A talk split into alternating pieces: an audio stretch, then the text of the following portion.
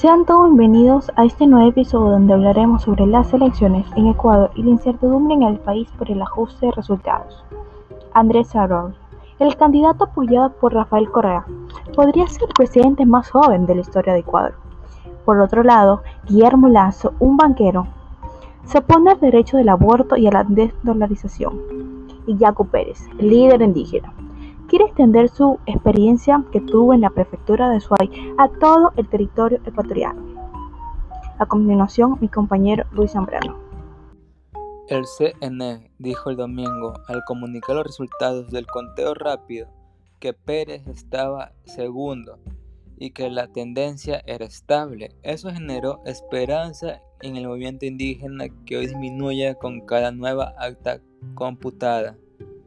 Señala Sibel, colaborador de BBC Mundo en el País. El meollo del asunto está en las actas observadas en Guayas, actas con novedad, aquellas en las que hay algún tipo de discordancia, explica Matías Sibel desde Ecuador. Son la gran mayoría de las que quedan incide, según el diario Universo, en medio de estos cambios numéricos, las bases del movimiento indígena están agrupándose en Quito, Guayaquil y otras provincias para vigilar esta actividad y que no se perjudique a su candidato. A la Contraloría también se sumaron dudas provocadas por la terminología usada del CNE. Para anunciar los resultados destacados en sus páginas web oficial, las actas procesadas en el lugar de las computadas, las válidas, comenta Sibel. El vocero del CNE, José Cabrera, dijo el pasado domingo que el plazo es de 10 días para entregar los resultados y posteriormente pueden darse las impugnaciones ante el CNE y después de la apelación ante el Tribunal Contencioso Electoral TCE, informa la prensa ecuatoriana.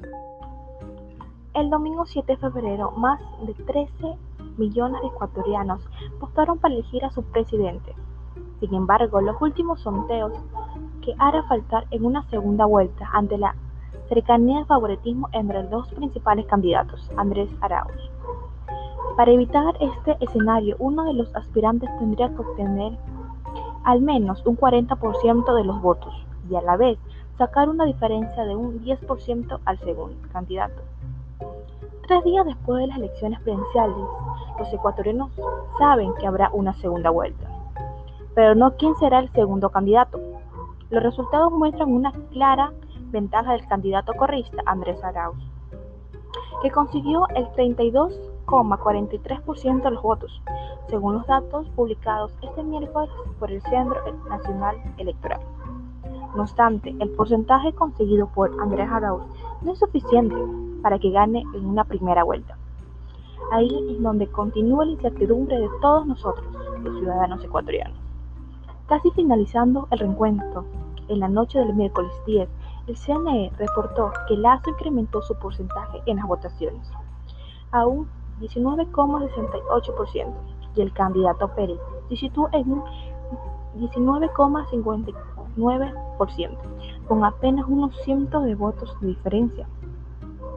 Sin embargo, el tercer la encuesta que se ha hecho, con una cercanía de 13% de votos, será la clave para probable la segunda vuelta.